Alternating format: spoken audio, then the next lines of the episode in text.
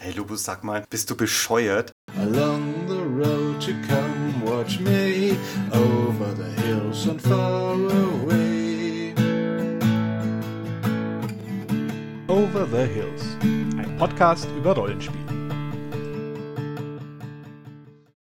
Hey Valen, also eins sage ich dir, manchmal verstehe ich unsere Community nicht ganz. Schreibt mir doch da letztens einer in die Kommentare, ich mag's am liebsten, wenn Lubo schweigt. Und jetzt überlege ich halt, mache ich einfach eine Folge, wo ich nix sag, weil das gefällt dem ja anscheinend so wahnsinnig gut. Dann wird er uns bestimmt sehr gut bewerten am Ende und weiterempfehlen. Was denkst denn du? Hm, Lobo, meinst du, dass der uns wirklich das damit sagen wollte? Ja, da muss ich jetzt nochmal drüber nachdenken. Ha, aber ihr habt es natürlich schon gemerkt, Hörer, das Beispiel ist natürlich nur fiktiv und soll uns als Überleitung dienen zum Thema. In dem echten Kommentar, da sollte nämlich der Valen schweigen ab sofort. Aber darum geht es jetzt nicht. Heute, da geht es um Lesbarkeit im Rollenspiel. Bisschen kryptischer Name, aber wir wollen auch gleich erklären, was wir damit meinen. Valen, hast du dafür was vorbereitet? Zum Einstieg habe ich eine Szene mitgebracht, die mir sehr gut gefällt und die du vielleicht kennst. Es ist aus einem der Terry Pratchett-Romane, nämlich der Zeitdieb. Ich erzähle sie dir und, und allen, die zuhören, schnell. Und dann darfst du sie bewerten, was du davon hältst. Du hast eine Straße irgendwo im Nirgendwo. Und das sind so fünf, sechs, sieben raubeinige Kerle, die bewaffnet sind. Kräftige Burschen na, mit Schwertern in der Hand. Und die sehen wirklich gefährlich aus. Und des Weges kommt da jemand. Das ist ein verhutzelter alter Mann, der barfuß in seinen Sandalen steckt. Und der ist ein bisschen gebeugt und der ist glatzköpfig und der hat keine Waffen. Die Räuber ne, grinsen schon so ein bisschen und sagen sich, ja, den, den werden wir jetzt überfallen. Und der alte Mann kommt einfach näher und schaut sie an und dann sprechen sie miteinander. Was meinst du? Wie geht diese Situation aus? Wäre ich jetzt ein Spielercharakter, der diese Szene zum Beispiel in einem Rollenspiel beobachtet und der GM beschreibt mir das gerade, dann würde ich sagen, oh oh, wenn die den jetzt angreifen, die bringen den wahrscheinlich mal jetzt krass um. Und das ist so faszinierend, wenn man eben weiß, dass es auf der Scheibenwelt ist, dann ist das natürlich völlig falsch, weil diese sieben gefährlichen bewaffneten Männer, die in der Überzahl sind und der alte Mann, der ist nur gebeugt und waffenlos und barfuß und hat keine Haare und ist friedlich, die können den natürlich niemals besiegen, weil er ein übermäßig kampfstarker Kriegermönch ist. Das war eindeutig lesbar, nach meinem Dafürhalten. Das war völlig vorhersehbar und nur ein Narr würde denken, dass die sieben Männer eine Chance haben. Dieses schöne Bild bringe ich mit an den Tisch, wenn es um das heutige Thema geht. Für mich beschreibt es auf satirische und schöne Art und Weise, wie man das Thema Lesbarkeit ad absurdum führen kann. Denn gerade das macht Terry Pratchett ungemein gerne und gerade in diesem Roman. Jetzt sind wir natürlich hier, um über Rollenspiel zu reden und nicht über Romane und Terry Pratchett ist auch nicht hier. Aber das finde ich ganz schön und das kann man sich mal auf der Zunge oder im Ohr zergehen lassen, weil das einfach wahnsinnig gut passt und er spielt ja genau damit, mit Lesbarkeiten. Definier mal, was ist Lesbarkeit, Lobo? Was verstehen wir darunter? Ja, nach dieser schönen Anekdote, die ist ja schon mal veranschaulicht, gehen wir vielleicht ein bisschen trockener ran. Wir erklären erstmal ganz kurz, was meinen wir damit eigentlich? Denn jeder nennt das vielleicht so ein bisschen anders. Die meisten werden ein intuitives Verständnis dafür haben, was wir meinen damit, ohne vielleicht dasselbe Wort oder die gleichen Worte zu benutzen, um es zu definieren, wenn es überhaupt jemals getan wird. Das ist so ein Thema, über das wird nicht immer viel gesprochen. Das ist oft der Auslöser von Diskrepanzen oder Konflikten, implizit wie explizit, aber ich glaube, es wird nicht wahnsinnig viel darüber geredet. Aber um jetzt mal zum Punkt zu kommen, mit Lesbarkeit meinen wir hier im Speziellen in diesem Podcast die Klarheit der Kommunikation der Spielwelt zwischen Spielleiter und Spieler, insbesondere von Spielleiter an die Spieler, denn meistens ist eher der, der Sender und die Spieler die Empfänger, was der Lesbarkeit bedürfende Beschreibungen angeht. Und um das jetzt mal ein bisschen zu entschwurbeln, jedem Spieler soll idealerweise das gleiche Bild der Welt vermittelt werden, das der Spielleiter selbst in seinem Kopf hat. Jeder stellt sich so ein bisschen selber was vor und ist individuell dabei und fantasiert sich selber ein bisschen zusammen im Rollenspiel. Aber wenn es darum geht, jetzt zu interagieren und die gleiche Welt zu bespielen und die gleiche Szene stimmig zu beschreiben, dann ist es schon gut, wenn alle einfach auf der gleichen Basis das tun. Das scheitert leider, wenn die Erzählung des Spielleiters, seine Beschreibungen, seine Rede und alles, was er sich ausdenkt und vermittelt, irgendwie von jedem ein bisschen anders verstanden wird. Also wenn das abweicht, wenn das nicht deckungsgleich ist, wie das des Spielleiters. Das wäre der Idealzustand von guter Lesbarkeit für mich oder für uns in diesem Fall, wenn die Vorstellung, die im GM-Kopf sich befindet von der Welt, am Ende eins zu eins ohne Abweichung im Kopf des Spieler ankommt. Dass das allerdings nicht oft gelingt, das ist völlig klar. Das ist das Grundproblem oder das Grundwesen der Kommunikation einfach. Um jetzt mal nicht allzu theoretisch zu werden, aber so einen alten Hut heranzuziehen, erklärt sich das schon anhand des Organon-Modells ganz gut in der Sprachwissenschaft. Letztlich geht es darin darum, dass jede Äußerung, die man man tätigt, verschiedene Ebenen beinhalten kann. Oder automatisch verschiedene Ebenen beinhaltet. Nur, dass der, der die Äußerung tätigt, meistens auf einen besonderen Wert legt und die anderen beiden vernachlässigt. Beim Empfänger ist es dann wichtig, dass in der Interpretation des Ganzen dieselbe Ebene erkannt wird und die anderen beiden als zu vernachlässigen. Ganz dumm, so eine Rollenspielsituation. Spielleiter beschreibt einen Oger, der steht da und sagt, ja, der Oger, der sieht ziemlich stark aus. Dann hat er in seinem Kopf vielleicht die Vorstellung, oh, der ist vielleicht zu stark für meine Spieler. Ich gebe ihnen mal einen Tipp, dass der nicht besiegt werden kann und sie sich nochmal überlegen sollten. Und wählt dafür das sprachliche Mittel, der sieht ziemlich stark aus. Dann wandert es weiter. Das heißt, er will appellieren an die Spieler. Er will sie dazu bewegen, dass sie sich das Ganze nochmal überlegen. Er will nicht die Szene beschreiben und sagen, ja, da steht schon Oger. Er will auch nicht was ausdrücken, nämlich, hey, schaut mich an, ich habe euch einen coolen Oger spendiert. Findet ihr das nicht cool? Sondern er will einen Appell erzeugen. Dieser Appell, der muss erkannt werden vom Empfänger. Empfänger, in dem Fall von den Spielern. Die müssen checken, der sagt es jetzt so ausdrücklich, weil er uns damit eine Botschaft senden will, damit wir was tun. Und wenn die Interpretation dann fehlgeht und die sagen, ja, der beschreibt jetzt aber richtig schön diesen Oger, damit wir den richtig schön umbringen können, ja, dann ist sie fehlgeschlagen, die Kommunikation. Und die Kunst, um jetzt den Bogen zu kriegen, ist, dass das möglichst sich annähern soll, das Ganze. Spieler sollen einen Eindruck davon bekommen, was im Kopf des Spielleiters für ein Bild existiert, ohne dass da zu viel verloren geht oder hinzugefügt wird oder das einfach verfälscht wird. Genau. Das ist jetzt mein, meine Erklärung für Lesbarkeit im Rollenspiel, was wir damit meinen. Die Spieler sollen den Spielleiter verstehen.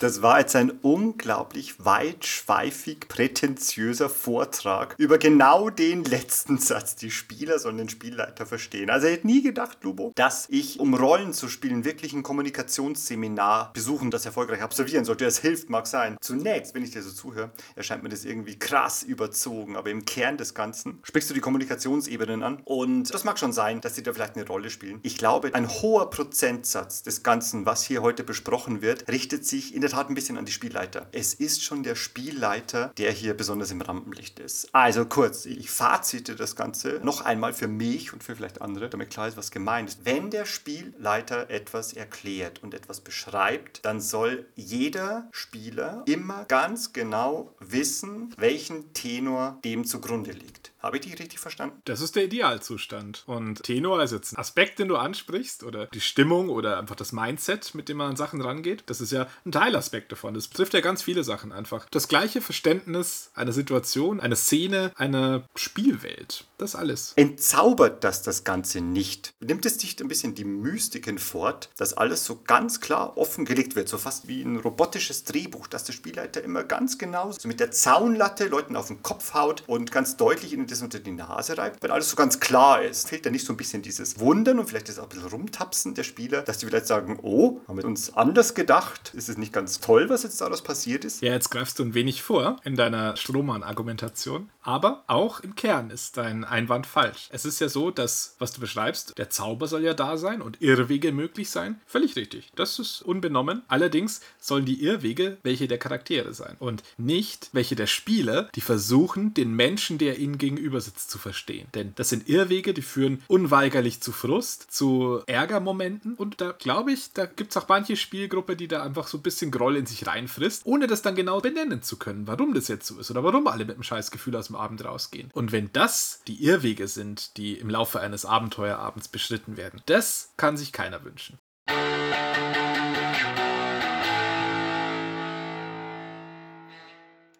Ich schlage folgendes vor. Ich würde gern rewinden und zu der Minorität kurz kommen, nämlich wie wir vorhin gesagt haben, ich glaube, dass für den Spieler der Anteil an diesem Thema ein bisschen kürzer ist. Hast du dir Gedanken gemacht über die Spielerseite und über Lesbarkeit, wie das auf Spielerseite aussieht? Spieler untereinander, Spieler in Bezug auf die Welt, Spieler in Bezug auf den Spielleiter? Ich habe mir das tatsächlich auch notiert, diesen Punkt. Allerdings nur bei den weiterführenden Fragen, auf die ich selber keine Antwort erstmal habe. Nein, ich finde tatsächlich, das ist in den größten Teilen ein Spielleiterthema. Einfach weil es viel bedeutender ist, dass der Spielleiter, der ja einfach die Welt repräsentiert und die Welt agieren und reagieren lassen muss, passend, das muss verstanden werden von allen und das muss ankommen. Es ist nicht so tragisch, wenn zwei Spielercharaktere sich ein bisschen missverstehen in der Beschreibung ihrer Leute. Hey, der eine, ich wollte so ein Han Solo-Typ mit Herz aus Gold sein und nicht so ein halsabschneiderischer Schmuggler. Ja, das hast du jetzt ein bisschen krasser verstanden. Und der andere sagt, ah, okay, ja, spiele ich nächstes Mal ein bisschen anders mit dir. Ja, okay. Aber wenn da jetzt der Spielleiter einfach grundsätzlich falsch verstanden wird, dann pflücken alle Blumen, während sie eigentlich gerade den Ring in den Schlund von Mordor werfen sollen oder so. Weil sie denken, naja, wir sind in einem Comedy-Abenteuer, oder? Oder? Oder? Nee, ist ein sind sie nicht. Das wäre jetzt eine sehr gute Überleitung, aber lass uns ganz kurz nochmal einen Moment bei den Spielern bleiben. Was hältst du davon, wenn Spieler die eigene Lesbarkeit dadurch unterstützen, dass sie immer genau allen sagen, wie das gemeint ist und wie ihr Charakter eigentlich so ist und was sie darunter zu verstehen haben und wie sie das zu bewerten haben und was so seine Agenda ist und was seine Intention ist und damit das auch wirklich alle verstehen, sage ich das dann auch ständig, damit sie das auch wissen und richtig spielen können, damit sie die richtigen Anknüpfungspunkte bekommen und damit es da keine Missverständnisse gibt. Wie stehst du dazu? Lesbarkeit galore. Ja, da ist jetzt natürlich die Lesbarkeit da, aber übertreiben darf man nicht, beziehungsweise man muss sich im Klaren sein, wie viel Prosa und wie viel Spiel dieser Verständlichkeit, dieser guten Kommunikation zu opfern bereit ist oder wie viel Opfer das stimmiges Spiel verträgt. Und das ist natürlich ein bisschen Balanceakt, denn ja, wenig ist je 1 und 0 und schwarz und weiß im Zusammenspiel von Menschen. Da ist es natürlich so, dass es kann Gruppenkonsens sein, dass alle einfach immer quasi mechanisch runterbrechen, was jetzt die, die Bedeutungsebene ihrer Kommunikation ist, statt einfach die Wörter zu wählen, wenn sie das alles runterschälen und das nackte Stahlgerüst des Sprechens offenlegen oder der Sprechakte. Aber ja, seien wir mal ehrlich, die meisten von uns, die spielen ja dieses Spiel, um da so ein bisschen in prosaischere Gefilde abzutauchen und so ein bisschen Fantasie zu erleben. Da sollte man nicht alles dafür opfern, weil da kann man auch Dissent spielen oder so. Ich mag das zum Beispiel überhaupt nicht, dass ich erkläre, wie etwas gemeint ist oder wie mein Charakter so ist oder was er so tut oder was er eigentlich tun wollen würde. Mal abgesehen von äh, Alternative in Time und was wir sonst noch beim Bier irgendwie erzählen, was unsere Charaktere so machen, das mache ich ja zum Beispiel sehr gerne. Aber dieses andere, diese Meta-Regie-Gedanken austauschen zu meinem Charakter, das mache ich zum Beispiel überhaupt nicht. Ich mag da auch gar keine Lesbarkeit. Ich mag, dass die Leute das lesen, was gezeigt wird. Und eben, wie du vorhin sagtest, ich habe überhaupt kein Problem damit, dass dann andere Charaktere meinen Charakter missverstehen. Es gibt nichts leichteres als das. Dann sagen meine Charaktere, hey, du hast mich missverstanden, ne? ich bin anders, das war ein Scheiß. Oder das war gelogen oder ich habe gelogen oder sonst etwas. Also hier, um da meinen eigenen Aufruf zu beantworten, da mag ich diese Lesbarkeit, diese starke Lesbarkeit, die dadurch erzeugt wird, dass einfach jeder jeden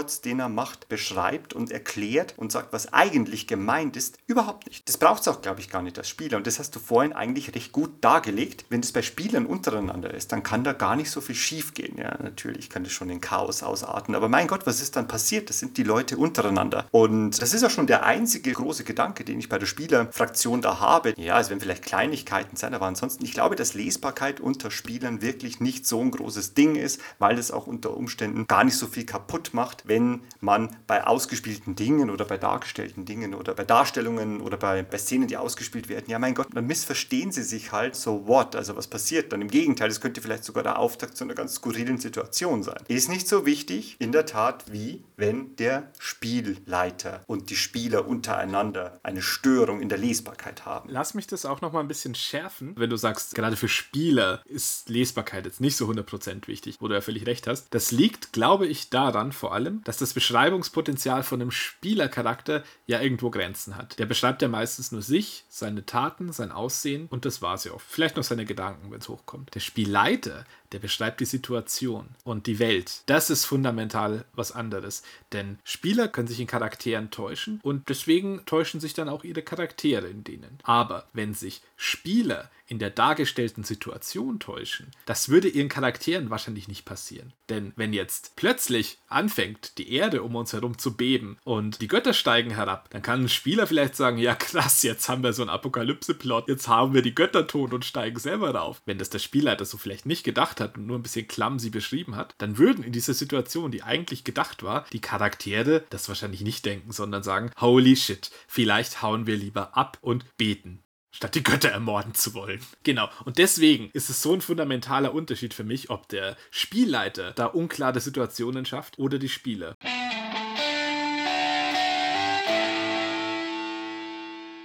Du hast vorhin etwas erwähnt, das würde ich als erstes aufgreifen. Das passt vielleicht jetzt so ein bisschen zu diesem, die Götter fallen aus dem Himmel und wir schlagen sie alle tot. Wie wichtig findest du, ist die Lesbarkeit im Pacing? Jede Geschichte, jede Szene, jeder Rollenspielabend, jede Plottierung, alles hat ein gewisses Pacing. Alles hat eine gewisse Geschwindigkeit, alles hat einen bestimmten Ablauf. Sind wir jetzt in der Zeitraffung, sind wir in der Zeitdeckung? Wie wichtig ist die Lesbarkeit als Spielleiter oder für den Spielleiter in diesem Punkt? Das Einzige, was mir da jetzt unmittelbar in den Sinn springt, halt ein Pacing, das zum Stehen kommt, weil Situationen unklar sind und Spieler gerade so ein bisschen sich gegenseitig verwirrt oder ja, sich so ein bisschen unsicher anschauen und so, äh, was sollen wir jetzt tun? Mach du mal und so. Und dann so 10 bis 15 Minuten rumgestöpselt wird und eigentlich wartet jeder nur drauf, dass es das nächste Stichwort gibt oder dass jemand endlich das Richtige tut. Da ist es schon für meine Begriffe gut, wenn dann so ein bisschen gestufte Lesbarkeit vielleicht auch benutzt wird. Natürlich hat ein Spielleiter nicht immer Bock, alles sofort offen zu legen. Natürlich will man auch seine Spieler was sich erarbeiten lassen und Szenen sich erarbeiten lassen. Und das beinhaltet manchmal halt auch, dass nicht alles hundertprozentig klar ist. Das ist aber für meine Begriffe was anderes, als wenn ich nicht klar kommuniziere. Aber ich gebe dir mal dieses Argument. Wenn es dann wirklich dazu kommt, dass der Plot einfach zum Stehen kommt und auch Szenen zum Stehen kommen und es einfach sichtlich nicht weitergeht, weil nicht klar ist, was passieren soll, dann muss man einfach klarer werden. Und dann muss ich auch als Spielleiter sagen, bevor da jetzt alle drumrum stehen und keiner Spaß hat die nächsten 20 Minuten und vielleicht auch den Rest des Abends, dann sag ich halt mal, okay, fassen wir zusammen XY und jetzt ist es natürlich besonders wichtig, das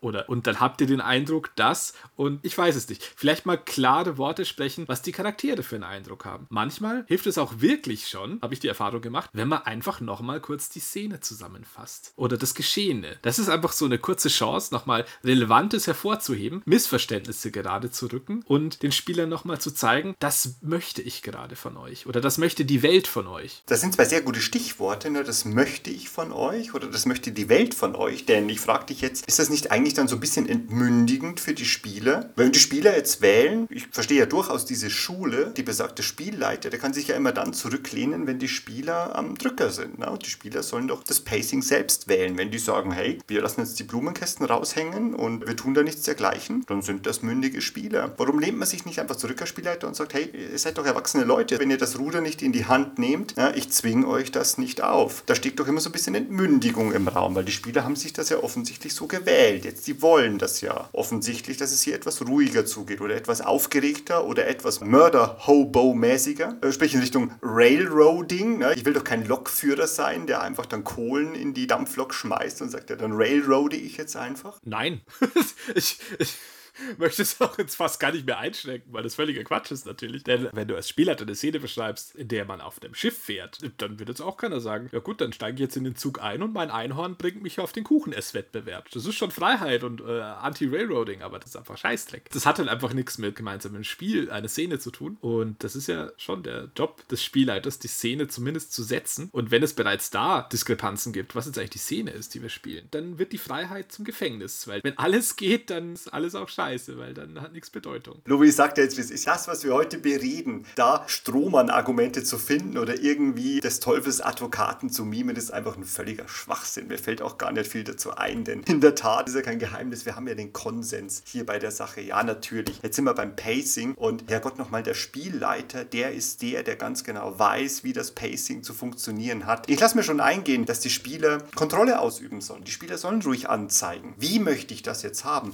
Möchte ich jetzt einen Gang zurückschalten? Möchte ich jetzt hier mal, naja, mehr Szenen spielen, was mir gefallen würde? So Eskapaden oder so kleine Seitenpfade. Aber mein Gott, wenn die Geschichte das jetzt momentan echt nicht möglich macht, wenn der Ablauf der Geschichte jetzt echt was anderes fordert, dann bitte, bitte, bitte als Spielleiter, dann werde ich sagen dürfen, nein, alle Zeichen stehen auf Flucht, alle Zeichen stehen auf Bedrohung, alles deutet darauf hin, dass jetzt große Gravitas herrscht und das ist einfach der Spielleiter auch als Regisseur und das muss einfach auch so gemacht werden können. So cool ich es finde, wenn die Spieler wirklich selbst bestimmen dürfen, was sie machen wollen, aber an manchen Stellen muss Lesbarkeit herrschen, muss Lesbarkeit erschaffen werden durch den Spielleiter, der muss sagen, Leute, jetzt passiert gerade etwas und das ist nicht langsam oder das hat keine Hektik oder je nachdem. Okay, also bin völlig deiner Meinung, das kannst du nicht derailen lassen, weil jeder Abend wird schlechter, wenn du hier dich zurücklehnst und einen auf anti-autoritär machst. Oder was ist das richtige Wort? Einen auf Buddy-Spielleiter, macht mal, was ihr meint. Soll Momente geben, wo einfach nach Stunden des Knobelns ein Schalter nach links statt nach rechts gedrückt wurde und das war des Rätsels Lösung. Oder die Tür war die ganze Zeit offen. Man hat nur nicht gesagt, dass man sie öffnen möchte. Gut, kann man machen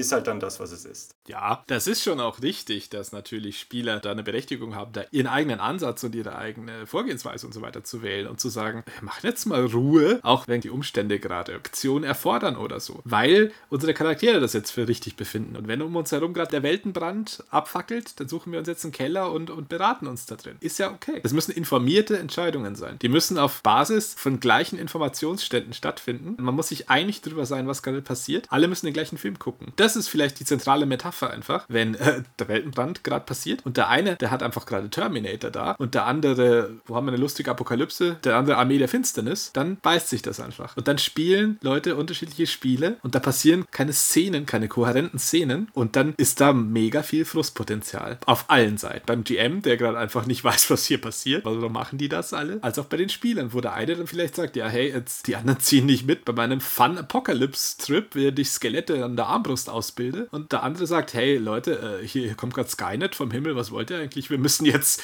John Connor finden. Jetzt bist du vom Pacing hinüber in den Stil gerutscht. Ich glaube, das Thema hatten wir öfter schon mal. Es muss lesbar sein, welchen Ton wir gerade haben. Es muss vielleicht sogar auch absolut lesbar sein, welchen Ton das Projekt oder der Spieleabend oder das, was wir spielen wollen oder die Story oder das, was diese Gruppe jetzt an diesem Abend genau machen will. Ich glaube, dass das absolut lesbar sein sollte und das ist eigentlich auch schnell gemacht, weil das ist ja nichts anderes als einfach eine Vereinbarung, die man trifft. Mit blumigen Bildern gesprochen. Wenn wir jetzt sagen einfach, wir planen einen Abend, das ist dieses Rollenspiel, das ist dieses Regelwerk, wir mal Paranoia, das wir schon mal besprochen haben, dann reichen ja ein, zwei, drei Sätze, um zu sagen, hey Leute, was verlangen wir denn von diesem Abend oder was erwarten wir denn davon? Was soll denn das ungefähr werden? Lesen wir das doch mal ein. In drei, vier Sätzen ist das doch geklärt und da wissen alle, was gespielt wird. Das, was du angesprochen hast von den Möglichkeiten, wie Abende nicht so geil werden können, ist einfach, wenn die Beteiligten unterschiedliches wollen und unterschiedliches erwarten und unterschiedliches sehen. Und gerade in unserem Thema hier, Rollenspiel und ein Rollenspielabend, ich finde es sehr wichtig, weil es funktioniert halt einfach nicht. Wenn der Spielleiter, Spieler auch, aber vor allem wenn der Spielleiter sagt, wow, jetzt wird es ein bisschen trist, jetzt wird es ein bisschen traurig, jetzt wird es vielleicht auch ein bisschen bewegend, jetzt sind schlimme Dinge passiert. Ich rede jetzt von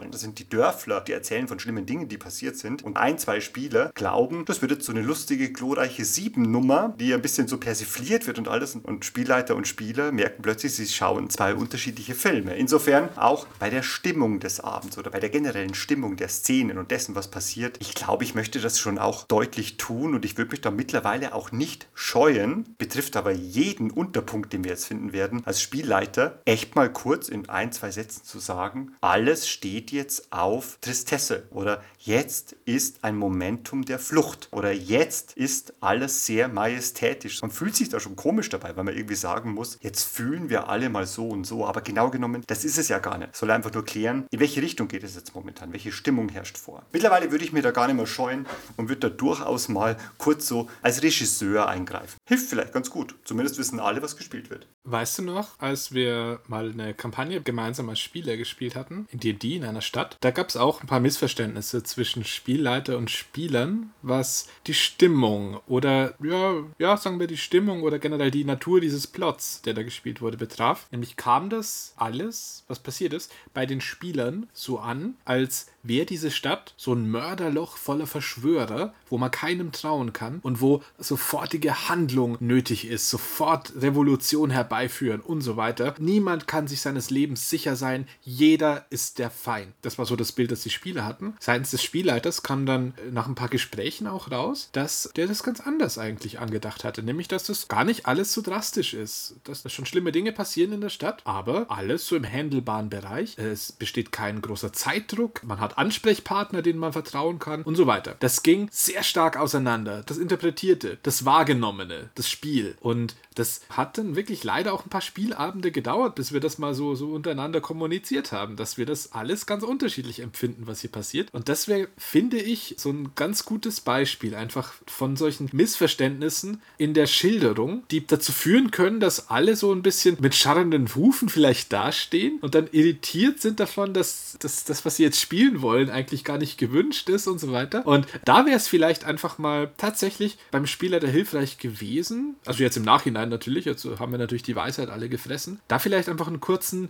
wenn schon nicht durch die Spielwelt eindeutigen, einfach vielleicht wirklich so einen Hinweis zu geben. Ja, ihr seht schon, die Verschwörung, die ist weit vorgedrungen, aber so schlimm ist es jetzt noch nicht. Das habt ihr jetzt im Gefühl. Wie hast denn du das empfunden? Wäre das für dich ein gangbarer Weg gewesen? Ich glaube, dass du da generell einfach die perfekte Reihenfolge ansprichst. Also die Szene, oder ich denke jetzt gerade an die Geschichte, aber man kann das gleich transferieren einfach auf so ein allgemeines Whiteboard, wann immer das passiert. Ich finde die Reihenfolge, die ist mir da sehr wichtig, denn in erster Linie spielen wir ja ein Erzählspiel, wo wir uns Dinge erzählen. Wie heißt es so schön? Das habe ich mal vor kurzem gehört, dass du nicht den Künstler interpretieren sollst, sondern dass du einfach sein Werk interpretieren sollst. Also was der Künstler aussagt und aussagen möchte, ist egal, weil du beurteilst einfach, was sein Werk in dir auslöst. Und so ungefähr sehe ich das ja auch. Die Reihenfolge ist mir da sehr wichtig. Erst wird erzählt, aber in dem Moment, wenn ich merke, da bahnt sich eine, ich weiß nicht, nennt man das auch ludonarrative Dissonanz, dass man einfach sagt, das, was ich erzähle und das, was gespielt wird, das passt irgendwie nicht so zusammen. Ich weiß nicht, ob man den Begriff da so nennen kann, aber spätestens dann würde ich einmal kurz in den Regieraum gehen, alle mitnehmen und sagen, wir gleichen mal unsere Wahrnehmung an. Finde ich mittlerweile, wie vorhin schon erwähnt, nicht mehr schlecht. Bevor das einfach zu lange dauert und wir merken, dass wir wir uns nicht verstehen, dass wir gerade unterschiedliche Wahrnehmungen haben. Dafür sind doch die Stunden zu schade, die man miteinander verbringt. Vielleicht scheut man sich vor dieser etwas plumpen Regieminute, die ja wirklich nicht schön ist, weil im Prinzip ist es ja vielleicht ein Eingeständnis, hat jetzt nicht so funktioniert, ich habe es vielleicht nicht so in Worte kleiden können. Also ich bin ja jemand, ich möchte ja schon immer das Gefühl haben, dass ich alle Menschen erreichen kann und wenn es dann nicht klappt, ja geil ist das nicht. Dann ist es natürlich ein Moment, wo ich mir bewusst sein muss, dass das habe ich jetzt nicht geschafft, aber meine Fresse, dann halt nicht. Per Definition sind sind Menschen dazu verdammt, dass sie sich nicht richtig verstehen. Das hat jeder, der mal in so einem Kommunikationsseminar ist und sich das Ganze mal visualisieren ließ, mit diesen Tafelbildern, mit der sachlichen Ebene und der emotionalen Ebene und so weiter. Ja, also es ist ein Wunder, dass wir überhaupt einander verstehen können. Und gerade bei sowas Filigranem und sowas unfassbar vollgeladenem wie Rollenspiel. Ja, auch hier, lange Rede, kurzer Sinn. Ich glaube, ich würde immer versuchen, es mit unseren Erzählungen und mit unseren Taten darzustellen, aber glaube, dass gerade der Spielleiter ständig ein offenes Ohr und ein offenes Auge haben sollte, auf solche Dissonanzen zu achten. Und in dem Moment, wenn die aufkeimen, rewinden, kurz stoppen, quatschen wir kurz normal miteinander. Das wird allen helfen, das wird allen gefallen. dann gehen wir eine rauchen, gehen wir kurz an die frische Luft, cutten hier kurz, jeder geht aufs Klo, dann reden wir, was ist denn hier das Pacing, das wir gerade haben? Was ist die Stimmung, die wir gerade haben?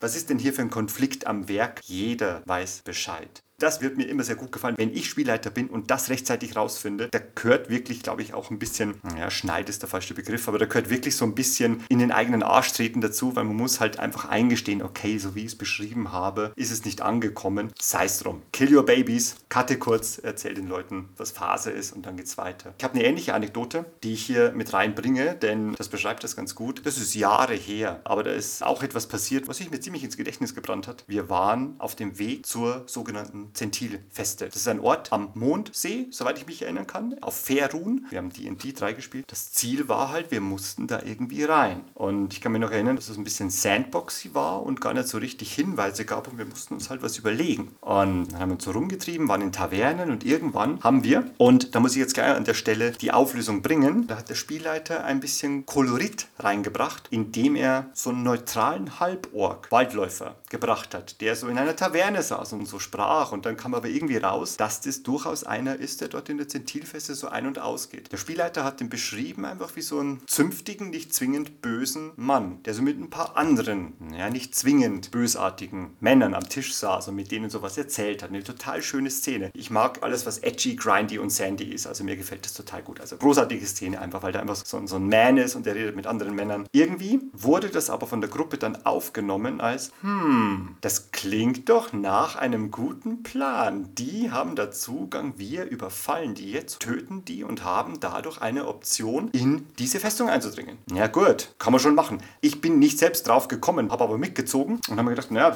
was anderes fällt mir jetzt auch nicht ein. Und so ein bisschen speziesistisch einfach, naja, das ist ein Halborg, der wird schon irgendwas ausgefressen haben. Passt dann schon. Und dann ja, ging es dann los, dann sind wir in den Wald und im Nachhinein kann mich noch genau an das Gesicht oder an die Tonalität oder die Emotion des Spielleiters erinnern, dass er einfach gemerkt hat, hey, das ist vollkommen falsch. Misinterpretation. Und wir haben es dann durchgezogen und wir haben gekämpft und es war ganz eine üble emotionale Stimmung, weil das einfach nicht der Plan war. Das waren kernige Männer, die waren, das waren jetzt keine, die man töten sollte. Das ist ein anderes Thema, was so Spielleiter-Ding ist, ne? Lovely NSCs, die man einfach cool findet und wo man einfach nicht möchte, dass die weggehen oder dass die getötet werden oder angegriffen werden. Aber kurzum, das war der falsche Weg. Und das ist einfach derailed, weil das einfach falsch verstanden wurde. Völlig klar. Da wurde was präsentiert, mangels anderer Lösungen erschien das als die richtige Lösung, aber das war völliger Quark, weil das war einfach nur ein bisschen edgy Kolorit. Vielleicht hätte man was anderes mit denen machen können, aber der Gruppenkonsens war halt einfach, wir greifen an und holen uns die, töten die, nehmen ihren Platz ein und dringen dann in die Festung ein. Völliger Käse. Völlig derailed, völlig missinterpretiert und ein ganz klares Beispiel dafür, wie mangelnde Lesbarkeit oder ein Problem in der Lesbarkeit, das war vielleicht nicht mal ein Problem in der Lesbarkeit, aber einfach wie solche Missverständnisse einfach zu einer unglaublich ätzenden Situation führen können. Die hat sich bei mir echt eingebrannt, weil für mich ist das so ein Basisbild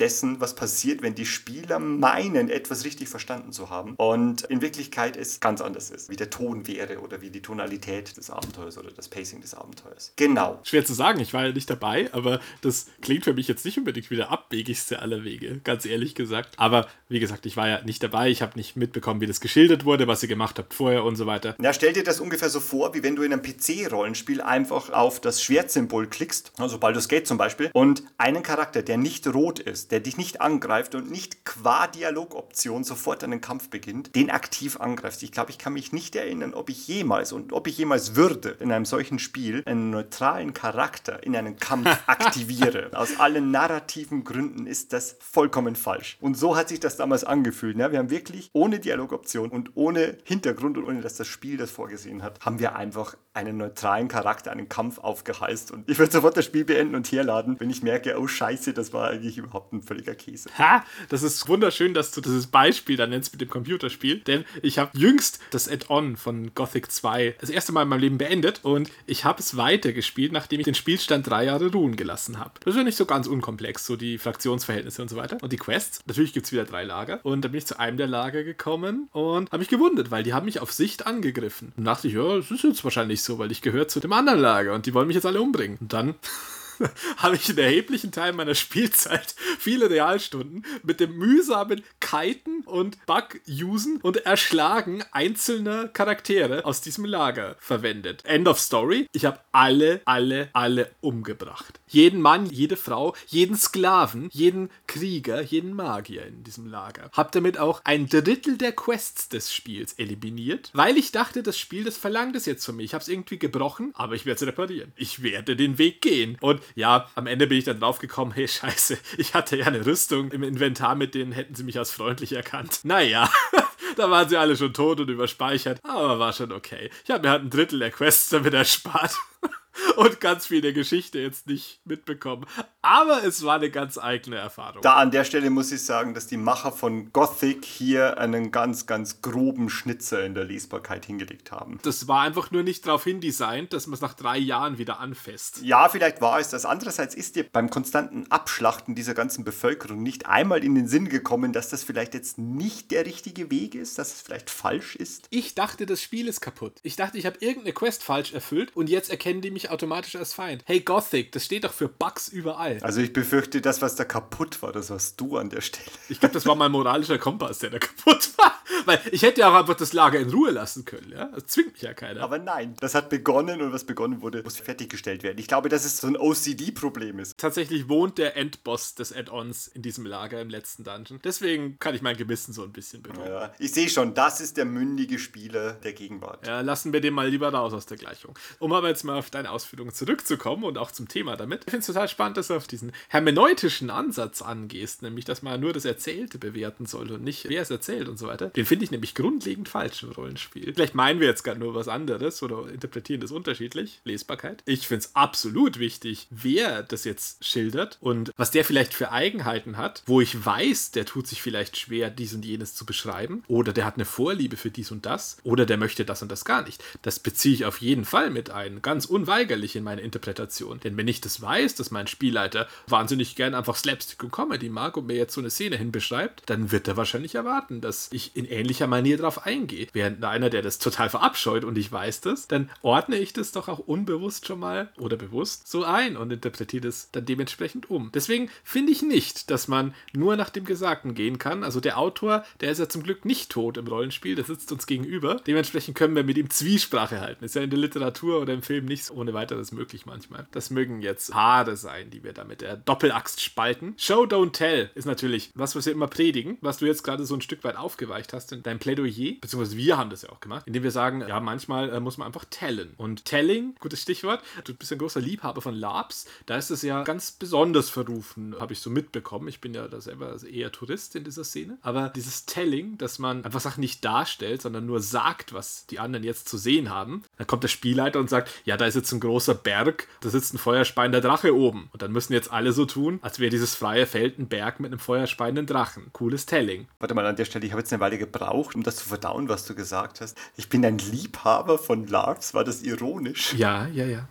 Weil du dich in den letzten Casts immer so in jeweils einem Nebensatz so drüber geäußert hast. Gut, alles klar, mach weiter. Lesbarkeit, wir stellen uns jetzt vor, ich hätte verstanden, dass das ironisch ist. Ich sage, erzürnt, müsste ich jetzt mich auf die stürzen. Ja, touché. Da ist ein Drache, feuerspeiend, genau, und das müssen alle so tun. Genau. Und das steht ja im krassen Gegensatz zu diesem Prinzip, alles muss dargestellt werden, damit es stattfindet. Deswegen hat es so ein bisschen schlechten Ruf. Währenddessen im Rollenspiel, finde ich, ebenso wie du, muss man es nicht dogmatisch durchziehen. Es ist natürlich richtig als Guideline und für Spieler, finde ich, ist es fast immer zu befolgen. Aber gerade als Spielleiter, wenn man Regieaufgaben hat und so weiter, da kann man mal davon abweichen. Denn anders als ein Film oder ein Buch, das jetzt eine Geschichte erzählt, hat man halt einfach die Aufgabe der Interaktion zu ermöglichen mit dieser Welt, die man beschreibt. Und im Gegensatz zu einem Film oder einem Buch, das einfach eine Geschichte erzählt und dabei auch mal Irrwege vermeintliche gehen kann und sich umentscheiden kann in seiner Tonalität und so weiter und den Leser auch mal oder den Zuseher in die Irre führen. Das erzählt ja einfach straight eine Geschichte durch. Es gibt einen Erzähler und einen Empfänger. Da ist es ja ganz anders beim Rollenspiel, denn da ist der Spielleiter, der ist ja dann so eine Art Schnittstelle, eine kommunikationsmechanische. Der ist ja für die Interaktion mit den Spielern auch verantwortlich. Also dafür, dass die ordentlich und kohärent interagieren können mit der Welt, die er erzählt. Deswegen finde ich, dass da die Verantwortung überwiegt, da eine logische logische, schlüssige, für alle verständliche Welt zu erzählen und nicht die schönste Beschreibung zu wählen. Beides ist zwar wichtig, aber im Zweifel muss immer das erste das Primat haben, für meine Begriffe. Im vorigen Beispiel mit der Zentilfeste ist vor allem eines irgendwie falsch gelaufen und das ist etwas, worüber ich mit dir noch ein bisschen näher sprechen möchte. Ich glaube, dass in der Darstellung von NSCs ein starkes Gebot der Lesbarkeit verankert liegt. Du bringst ja immer NSCs. Irgendwo tauchen immer NSCs auf. Ich weiß ja, wie du das machst. Ich weiß auch, wie ich das mache. Denn wir schauspielern die halt dann. Das ist ja gar nicht so einfach, denn unsere Gegenüber, also immer die Spieler als Gegenüber der NSCs, die machen sich ja ein Bild von denen. Hier ist mir auch schon aufgefallen und das ist etwas, da muss ich selber einfach anerkennen, dass das vielleicht nicht der allerbeste Weg ist. Denn zum einen, ich habe nie Schauspielunterricht genommen. Also ich habe überhaupt keine Ahnung, ob das, was ich da darstelle, überhaupt Hand und Fuß hat und ob das nicht einfach der Auftakt schon ist, dass die Leute gar nicht verstehen, wie dieser NSC, den ich gerade spiele, ausgestaltet ist. Keine Ahnung, ich weiß es nicht. Weder Voice Actor noch Schauspieler. Aber im Großen und Ganzen glaube ich, dass in der Darstellung der NSCs, was sie sind, wie sie tun, ist das ein Lügner? Vielleicht spricht er die Wahrheit. Ist er wirklich mutig? Ist es wirklich ein bösartiger Kerl, den ich da gerade darstelle? Oder tut der nur so? Und in Wirklichkeit ist er aber eigentlich nur gebunden, dadurch, dass er vielleicht irgendwie selber gezwungen wird. Ja, der wird schon so kompliziert. Also manche Spielleiter neigen ja dazu, ich neige sehr gerne dazu, allzu komplizierte NSCs einzuführen, die so vielschichtig sind, die man dann ergründen muss, die so Issues haben und die man dann vielleicht irgendwie aufdecken kann. Und das ist eigentlich eine völlige Katastrophe, weil im Großen und Ganzen wird einfach Folgendes passieren und zwar, du stellst Charaktere dar, die ein bisschen komplizierter und komplexer sind und vielleicht so tun, als wären sie düster und das aber in Wirklichkeit gar nicht sind. Und das, was passieren wird, ist, dass höchstwahrscheinlich die Spieler sagen werden, naja, dann lassen wir es auf den Kampf ankommen. So, äh, Moment, Moment, Moment, nein, nein, nein, nein, das war gar nicht so geplant, das war gar keiner, der mit euch kämpfen wollte, sondern der tut nur so. Ihr habt das nicht richtig gelesen. Dann poltert das Ganze schon wieder auf so einen Missverständnismoment hin, der, glaube ich, öfter passiert, in verschiedenen Spielrunden und in verschiedenen Spielsituationen, egal wo wir gerade sind. Vielleicht im LARP, vielleicht im Schreibrollenspiel oder im Pen-and-Paper-Rollenspiel am Tisch. Ich denke, das passiert wirklich sehr oft. NSCs darstellen, sodass alle wissen, woran sie bei ihnen sind. Wie magst du das eigentlich am liebsten? Ja, aus erzählerischer Sicht hätte ich das natürlich am liebsten, wie es vielleicht auch von den meisten Spielern, wenn man sie jetzt fragen würde, beantwortet würde. Ja, ich hätte gerne differenziert dargestellte Charaktere, die realistisch sind, eigene Agendas haben, nicht immer auf der Brust tragen, wofür sie jetzt stehen oder für wen sie sind oder was man von ihnen halten soll. In Realitas bin ich da leider zu dem Schluss gekommen, das funktioniert nicht. Das wird oft versucht. Ich habe es oft gesehen, wie es ich versucht habe, andere Leute versucht haben. Habe selten, wirklich selten gesehen, dass das mal einigermaßen funktioniert hat. In der Regel waren da immer am Ende ratlose Spieler, die da sich ein bisschen unschlüssig immer angeguckt haben. Und mit steigender Zahl der Spielabende stieg der Frust oft in solchem Maße, dass man dann wirklich schon so ein Mindset hatte, ja, jetzt warten wir mal, bis er seine blöde NSC-Show abgezogen hat bei mir genauso wie bei anderen. Also das ist nicht personenabhängig, das ist, glaube ich, wirklich ein Phänomen, das passiert einfach mit Menschen. Wenn man nicht wirklich eine spezielle Neigung im Rollenspiel hat. Ich glaube, Befähigung ist da ein wichtiger Punkt, an dem das Ganze immer scheitert. Natürlich will ich als SL dann eine schlüssige Welt darstellen, aus der die Spieler bzw. ihre Charaktere ihre eigenen Schlüsse ziehen können. Das ist ja immer so das Bild, das viele haben und möchten. Und das ist das Idealbild. Also wie gesagt, wenn man sie fragt. Aber das deckt sich halt nicht immer mit der realen Situation am Spieltisch. Natürlich hätten wir alle gern, dass da eine krasse, detaillierte Welt da ist und die spricht für sich selbst. Und dann passieren da Dinge, die Charaktere, die sehen Sachen und bemerken sie, ordnen sie auch unterschiedlich ein, meinetwegen, je nachdem, wer sie sind. Und dann fallen denen auch merkwürdige Widersprüche auf, zum Beispiel in den Aussagen eines NSCs. Ja, dann ist natürlich die Idealsituation, aha, aha, mein kluger Höfling, dem fällt auf, dass der sich da verstrickt ein wenig und jetzt nehme ich den ein wenig in schön verkleidete Konversation und verhöre ihn dabei. Aber oft wird die Realsituation sein, hey, der Spieler, der hat sich einfach vertan mit irgendwas. Und das war's dann vielleicht auch schon.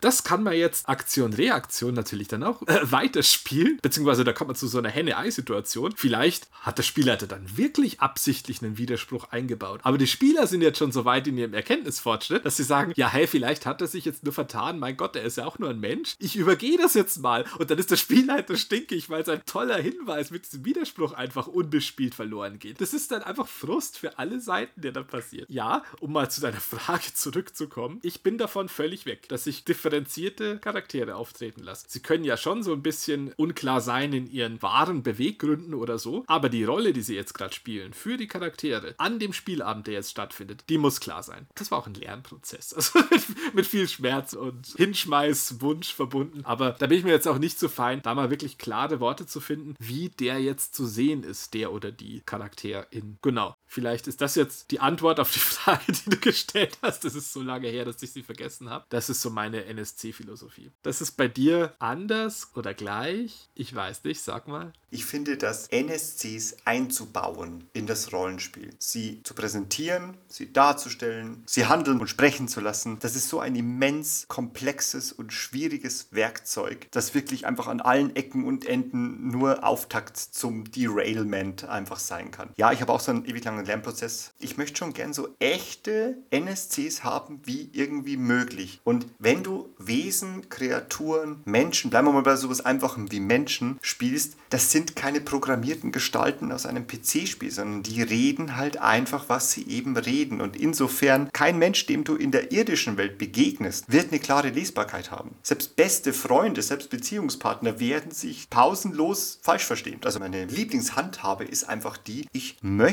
die NSC so natürlich wie möglich auftreten lassen. Und das führt automatisch dazu, dass ihre Lesbarkeit nicht so einfach ist. Ich mochte lange Zeit nicht, dass meine NSCs lesbar sind, weil wozu?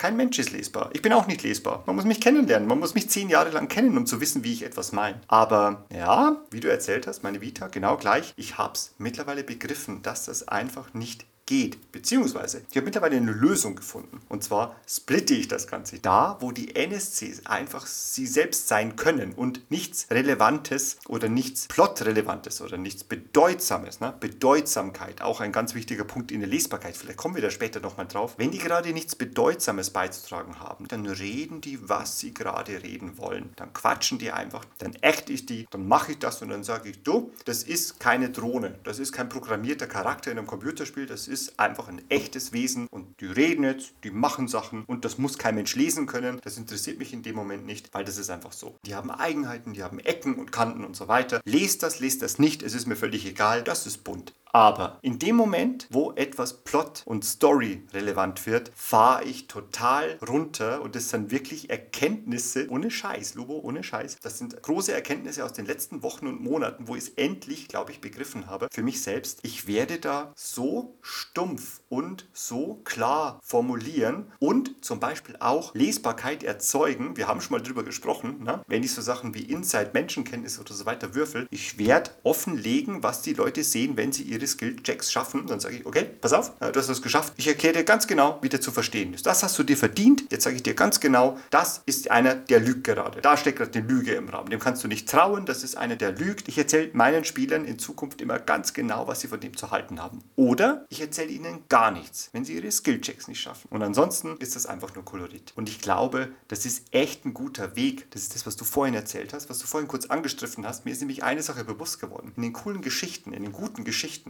ist immer ein Profi am Werk. Keine Geschichte kann richtig cool sein und richtig toll und richtig packend, wo du sagst, hey Mann, wie, wie geil ist denn das, was da passiert? Da steckt meistens ein kompetenter und viel wissender Charakter im Raum. Eine Serie, die ich so toll finde, die macht das par excellence und das ist Tabu. Das ist die Serie, die nach meinem Dafürhalten Tom Hardy erschaffen hat, weil er einfach er selbst in einem viktorianischen England sein wollte. Wer diese Serie noch nicht gesehen hat, das ist eine große Empfehlung. Es gibt eine Staffel davon und in dieser Serie ist vor allem eine Sache so markant. Tom Hardy, der weiß alles, der checkt alles. Niemand ist ihm voraus. Er ist immer allen voraus. Und dieses Gefühl, ohne Scheiß, Lobo, ich glaube, das ist das größte Geschenk, das wir unseren Spielern geben können, dass sie das Gefühl haben, sie wären den anderen voraus. Das können wir aber nur erzeugen, indem wir ihnen gleich sagen, du, der NSC, der schmiert dich an. Das weißt du ganz genau. Und dann sind sie kompetent. Und dann können sie cool sein. Dann sind sie coole, kompetente Charaktere, die sagen, hey, nicht mit mir. Echt ohne Scheiß 30 Jahre Rollenspiel gebraucht, um das richtig zu begreifen. Wir müssen alles lesbar machen, damit unsere Spieler coole Charaktere spielen können,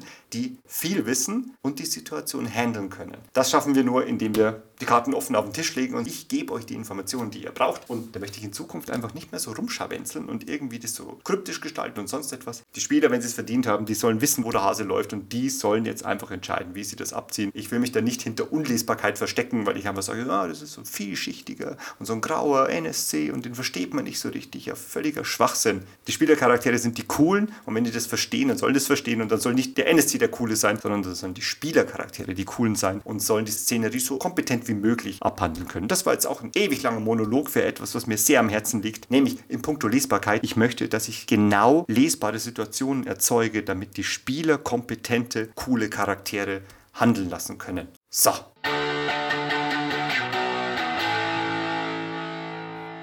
Lesbarkeit. Das bedeutet ja nicht nur, dass man Szenen oder Settings oder auch Figuren, die auftreten, richtig einordnet, sondern vielleicht auch die Herausforderungen und Schwierigkeiten, die sich ergeben im Laufe eines Abenteuers. Ganz besonders konkret wird das ja an den Kämpfen, die ja so oft Teil des Rollenspiels sind. Das ist nochmal so eine kleine Eigendisziplin, finde ich, nämlich, dass die Spieler anhand der Beschreibung des Spielleiters, natürlich ist es sehr leicht, da jetzt einfach in Metatalk abzudriften und mal über die Beschreibung so zu fragen, hä, was haben die jetzt für ein Challenge-Rating? Und dann, ja, und das so zu tauschen, das ist schon der völlige Holzhammer. Aber was für Möglichkeiten gibt es da vielleicht, große Klarheit herzustellen? Scheitern kann so eine Kommunikation ja schnell. Ich erinnere da ähm, mich gerne an einen verstorbenen Barbaren von mir, mal wieder. Die Geschichte von Toten sind immer die besten Anekdoten. Ja, von toten Barbaren vor allem. Da habe ich ja ganz viele. Genau, wenn Barbaren sterben, dann gibt es immer eine tolle Geschichte dazu. Ja, aber der war in einem Dungeon unterwegs, in einem ganz klassischen Dungeon, das auch klar vom Spielleiter so kommuniziert war. Hatte der Dungeon ein Klo? Wir haben es nicht gefunden, glaube ich. Aber wichtig war, das war klar vom Spielleiter so kommuniziert. Das ist ein ganz oldschool, klassischer Dungeon. Der funktioniert auch ganz oldschool. Das heißt, ja, da habe ich vielleicht in der Interpretationsleistung ein bisschen geschlampt. Denn je mehr ich mich daran zurückerinnere, umso klarer wird es eigentlich für mich. Aber ich greife vor, nämlich, was da passiert ist, wir waren da einfach gefangen in diesem Dungeon, wir Abenteurer und ich mit meinem Barbaren. Und ein Weg aus diesem Dungeon oder zumindest in einen anderen Teil, der wurde bewacht. Und zwar war das eine Steinbrücke Steinbrücke über einem tiefen Abgrund, der von einem großen Oger bewacht wurde, einem riesenhaften Oger. Der wollte Wegzoll. Den hatten wir nicht. Also er wollte einen ganz bestimmten Gegenstand. Dann haben wir den ganzen Dungeon dann so ein bisschen abgesucht und ja, und dann habe ich so ein bisschen gedacht, ich muss jetzt mal out of the box denken. Und dachte ich, jetzt mache ich mal krasses Rollenspiel. Das wird bestimmt honoriert. Wenn Barbaren anfangen, out of the box zu denken, das ist immer der Auftakt für den größten Wahnsinn, den sich die Menschheit vorstellen kann. Ja, die haben halt genau eine Möglichkeit, oft out of the box zu denken. Ich wollte den gordischen Knoten zerschlagen in Form des Ogers. Ich habe mich da auf die Brücke gestellt als der stolze Sohn des Nordens, der ich war, und habe ihm meine Herausforderung entgegengeschrien. So, hey, du bist doch nur ein scheiß Ogermann. Dich schaffe ich doch. Ich Level 2 Barbar. Und das war auch ein sprechfähiger Oger. Also der war gar nicht so dumm. Der hat sich mir dann auch gestellt im Zweikampf und dann dachte ich schon, hervorragend. Der Spielleiter, der würde jetzt da doch nicht darauf eingehen, wenn das jetzt nicht ein valider Weg wäre. Naja, da hat er seine Keule genommen, dann hat er einmal zugeschlagen und mit unfassbaren Kampfwerten mich einfach totgehauen und dann einfach genommen und von der Brücke geworfen. Der wollte mich nicht mal essen. Und das war das Ende meines stolzen Mannes der nördlichen Stämme.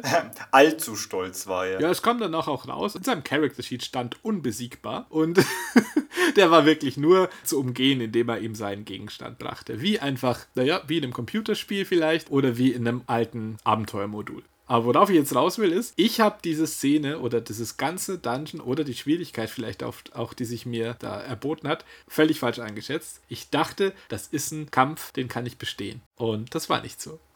Aber wirklich, der Spielleiter, der ist da von jeder Schuld in dem Fall freigesprochen, denn er hat uns im Vorhinein wirklich auch mit klaren Worten gesagt, das ist ein tödlicher Oldschool-Dungeon. Deal with it. Ja, und ich dealte dann with it. Und sah dann zu den Rest des Abends. Ich sehe dich schon richtig, oder? Der Fehler lag hier krass bei dir, oder? Ja, völlig, völlig. Deswegen ist die Moral jetzt ein bisschen schwierig zu ziehen, weil wir wollen ja vor allem den Spielleitern Tools an die Hand geben. Aber sagen wir mal so, was der Spielleiter da richtig gemacht hat, war einfach dieser Hinweis zu Beginn, den ich einfach falsch verstanden habe oder den ich nicht richtig eingeordnet habe. Du hast aber drauf geschissen. Der Spielleiter hat ganz klare Lesbarkeit erzeugt und du hast dir gedacht, einfach ja, Lesbarkeit, Schmiesbarkeit. das ist eine honorierende Anekdote. Das muss es ja auch mal geben. Ja, ich finde das großartig an die Geschichte, in der einfach der Spielleiter alles richtig gemacht hat und der Spieler einfach sagt, mir völlig egal. Ist mir völlig egal, was du erzählst. Ich, ich lese es anders. Ja, der dumme Spieler war ich. Selten genug. Also in meinen Geschichten jedenfalls. Ne? Ja, das ist mal eine nette Abwechslung. Genau, lassen wir das kurz als Fazit stehen. So eine klare Ansage, wo wir uns gerade befinden, in welchem Szenario, wie die Kämpfe dann auch vielleicht zu bewerten sind und die Situation, dem man gegenübertritt, die ist auf jeden Fall gut und hilfreich, um allen klarzumachen, wie man jetzt an diesen Abend herangeht. Wenn man dann mich jetzt in dem Fall hat. hilft es natürlich nichts. Aber im Prinzip ist es wirklich ein probates Mittel. Lesbarkeit in puncto Schwierigkeit. Das ist echt auch gar nicht so einfach, glaube ich. Da gibt es ja verschiedene Schulen, auch der Spielleiterei. Im Laufe des Gesprächs haben wir ja zum Beispiel schon mal von so Spielleitern gehört, die einfach gerne eher so humorvoll, slapsticky vielleicht, lustig sind. Und es gibt halt auch andere Spielleiter oder andere Runden, in der herrscht große Gravitas. Und in der ist alles Terror. Und in der ist alles unheimlich und alles erschreckend, tödlich. Da kann man auf seine Fantasie ein bisschen spielen lassen. Ja, wenn ich einfach als Spielleiter ständig berichte, dass alles unfassbar schrecklich und unfassbar tödlich ist. Hey, Blizzard! Blizzard macht das in seinen Spielebeschreibungen so. Diablo oder StarCraft. Hey, wenn ich das jetzt sage, klingt das schon grotesk. Es gab mal Spielepackungen, wo Spielhandbücher drin waren. Ja, zum Beispiel Diablo 1, 2 und, und ich glaube StarCraft 1 hatten das noch. Die hatten so ein kleinfingerdickes Spielanleitungsbuch dabei. Und dann sind da drin zum Beispiel auch die Stories von den einzelnen Fraktionen gewesen. Und da drin standen zum Beispiel auch einige Beschreibungskapitel zu den einzelnen Einheiten und zu den einzelnen Gegnern. Das, wenn du durchgelesen hast, hast du einfach so eine krasse Vorstellung von dieser Welt bekommen, wo einfach alles tödlich ist, wo einfach ein Zergling, das ist das unfassbar tödlichste, Rasierklingen bewährteste Monster, das es gibt. Und wenn du halt StarCraft spielst, weißt du halt einfach, ne, das sind halt einfach die, die 6 Damage machen und zu zweit aus dem Ei schlüpfen. Aber wenn du dir diese Anleitung durchliest, dann kriegst du Albträume. Und egal, was in Blizzard-Anleitungen beschrieben wurde, es war tödlich und nicht von dieser Welt und abstrus krass, egal was sie beschrieben haben. Ja, wenn das der Tenor ist und wenn im Grunde genommen auch darauf geschissen werden kann, weil es letztendlich keine Aussage hat, weil wenn alles gleich tödlich ist, dann ist auch genau so gut alles nicht tödlich. Also wenn alles gleich ist, ja, dann stumpfst du doch auch irgendwo ab. Wenn also das der Tenor ist, der Spielrunde, ja, dann hast du überhaupt keine Möglichkeit zu erkennen, ja, ist das jetzt nur deswegen da, damit wir diese gravitätische Terrorhaftigkeit an den Tisch bringen, damit jeder weiß, ah, hier ist alles so schlimm und hier ist alles so düster und hier ist alles so schrecklich. Wenn das einfach nur das generelle Bild ist, dann hat er kein Spieler die Chance zu erkennen, ist das jetzt wirklich schlimm und ist das jetzt wirklich tödlich. Andererseits, wenn die Welt eine sehr beschauliche ist und eine sehr gemütliche, wir haben oftmals so dieses Ottfried Preußler DSA erwähnt. Und wenn du dann aber sagst, hey, da sind wirklich ein finsterer Oger da an der Brücke und der sieht so gefährlich aus und der, glaube ich, der packt euch alle und schmeißt euch in den Fluss oder frisst euch auf, dann habe ich plötzlich etwas, was mir etwas sagt. Also der Grundtenor der Spielrunden spielt da schon eine große Rolle. Passend zu der Anekdote, die du erzählt hast. Also ich glaube, ich würde mich mittlerweile nicht scheuen, auch hier einen kurzen Regiesatz einzufügen und durchaus wieder so ein bisschen in das Plumpe reinfallen und sagen, Leute, das sieht jetzt nicht so aus, als ob man diesen Kampf suchen sollte. Ich mag sowas gar nicht. Ich wünschte mir, ich könnte ohne sowas auskommen. Aber ich weiß mittlerweile einfach um die Gewichtigkeit von solchen kurzen Regiesätzen. Und meine Fresse, Kill Your Babies, ich muss es tun, ich will es tun, denn das sind Profi-Charaktere. Die sollen, die sollen cool sein, die sollen Entscheidungen treffen können. Und dann, wenn sie einen Kampf beginnen und am Ende wird da einfach ein furchtbares Gemetzel zu ihren Ungunsten, hat keiner was davon. Schwierigkeit, bitte klar, lesbar gestalten. Ich möchte wissen, wie schwierig das ist. Und wenn ich mich für ein absurdes Unterfangen entscheide, dann möchte ich, dass das Bedeutsamkeit hat und dann möchte ich, dass dieser Tod, den ich dann vielleicht erleide, einen Sinn ergibt, weil ich mich bewusst für etwas allzu Schweres entschieden habe. Die Spielercharaktere haben ja eine gewisse Vorstellung ihrer Fähigkeiten und können die auch einschätzen. Vielleicht auch besser manchmal als wir Spieler. Dann finde ich es als Spielleiter völlig legitim, da mal so einen Hinweis einzustreuen, zum Beispiel, hey, du hast aber schon den Eindruck, der wird dir über sein, weil dein Charakter hätte diesen Eindruck. Und genauso wie, wenn ich mich jetzt ans Töpfern setze und sage, kann ich jetzt kostbare Keramik daraus machen, die sich für Tausende von Dukaten weiter veräußern lässt, dann wirst du schon ungefähr eine Vorstellung haben, kannst du das oder nicht? Oder wenn du dich an deine Laute setzt, werde ich jetzt die Kaiserin mehrere Stunden bei Hofe unterhalten können? Oder wird das eher nichts? Und die Einschätzung hast du. Die hast du als Mensch, als Spieler in deiner Erfahrungswelt und die hat deinen Charakter. Und deswegen ist es für mich immer absolut angemessen, das auch so mitzuteilen. Ist doch nichts blöder, als einen Charakter in den unlösbaren Kampf rennen zu lassen, vielleicht am besten auch in seinen Tod, einfach weil man das nicht ordentlich kommuniziert hat. Auch wenn es der Spieler nicht weiß, der Charakter, der checkt das schon. Wie wir Menschen auch checken, dass etwas gefährlich ist. Man merkt sofort, man ist aus, man trinkt ein Bier und an der Theke wird es ein bisschen lauter, wirst du sofort hellhörig und dann sagst du, okay, ich weiß eigentlich, was da gespielt wird. Wenn es vorne an der Theke laut wird, habe ich immer die Einschätzung, ich wische mit den allen jetzt den Boden auf. Ich glaube, das ist der beste Moment, um dort sich mit den Leuten zu Endlich eine Schlägerei. Endlich eine Schlägerei, jetzt ist es soweit. Zwei Sachen hätte ich noch. Und zwar, es klingt jetzt so, als ob das schon mal dran gewesen ist, aber Lesbarkeit hinsichtlich der Bedeutung. Wenn ich als Spielleiter euch Spielern Informationen gebe und die, die Informationen ausgestalte, wenn ich zum Beispiel anfange, den Schmied zu beschreiben oder den Händler, den ihr bei eurer Einkaufstour erlebt und begegnet, und dann spiele ich den aus und dann hat er einen Schnauzbart und eine speckige Schürze und der hat so Manierismen, der immer so ein bisschen so zuckt und über die rechte Schulter sieht und gebe dem Ganzen ein Bild und gebe dem Ganzen ein Momentum, dann laufe ich einfach Gefahr, dass die Spieler annehmen müssen, diese Szene wäre jetzt bedeutsam, das ist ein Schmied mit Namen oder das schlimmste Beispiel, mittlerweile ist mir bewusst geworden, dass es viel zu viele ausgestaltete Wirte gibt in allen Rollenspielrunden dieser Welt. Es gibt viel zu viele Wirte und Schankmeiden. Aber komischerweise sind sie alle dick und wischen mit einem Lappen über den Tresen und machen ihn dabei noch ein bisschen dreckiger als vorher. Warum wollen wir das? Warum passiert das ständig? Also mir ist aufgefallen, das interessiert eigentlich keine Sau. Außer, und da sind wir wieder bei dem heutigen Thema, außer dieser Wirt hätte echt was zu sagen, aber es tut mir leid. Ich möchte in der irdischen Welt, dem Gastronomiebereich, nichts absprechen. Ich mag hübsche Bedienungen, ich mag geistreiche Bedienungen,